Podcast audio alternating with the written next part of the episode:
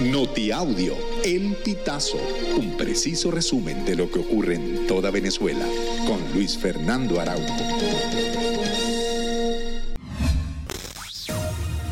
Amigos, bienvenidos a una nueva emisión del Notiaudio El Pitazo. A continuación, las informaciones más destacadas.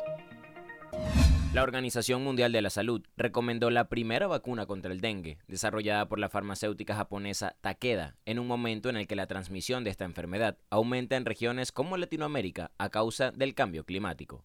La vacuna cuadrivalente TAC-003, basada en una versión debilitada del virus causante del dengue, se recomendará para menores de entre 6 y 16 años en zonas donde esa enfermedad se haya convertido en un problema importante de salud pública. La sustancia probó su eficacia en tests realizados entre pacientes de 4 a 16 años en Asia y Latinoamérica según explicó el grupo de asesores de la OMS en cuestiones de inmunización y que se ha reunido estos días en Ginebra para analizar estrategias de vacunación global.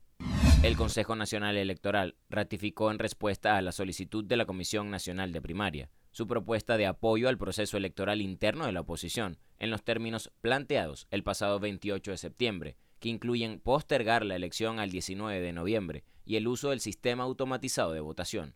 En un comunicado el ente comicial resaltó que, como poder electoral, tienen la competencia exclusiva de organizar elecciones, suministrando apoyo técnico y logístico a las organizaciones que así lo soliciten y destaca su propuesta como garantía de confiabilidad y transparencia para estimular la participación.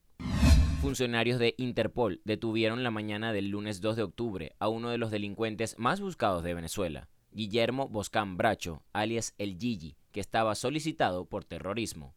La información sobre la captura la publicó el medio argentino Radio Suramérica. Fuentes de seguridad aseguran que se trata del zuliano Guillermo Boscán alias el Gigi, que está solicitado por los delitos de homicidio, extorsión, asociación para delinquir, porte ilícito de arma, actos terroristas y obstrucción a la libertad de comercio.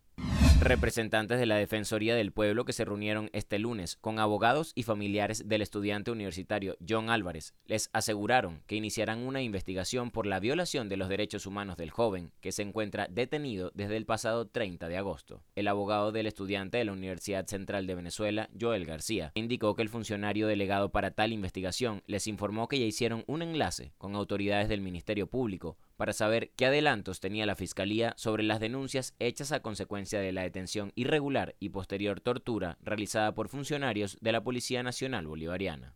No quisiera estar más aquí, dice Rodolfo Hernández, conocido como Fito, y quien cumple siete días en huelga de hambre frente a la plaza cubierta de la Universidad Central de Venezuela. Sus demandas son el aumento del pago mensual que reciben del Fondo de Pensiones que reunió en Petróleos de Venezuela, que le garanticen asistencia médica y una bolsa de comida que cubra sus necesidades.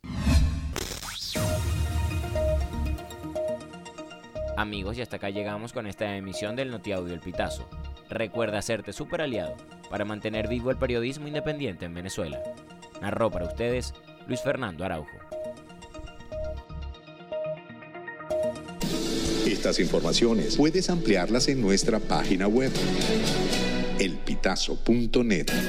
También recibimos tus denuncias vía SMS o WhatsApp a través del 0414-230-2934.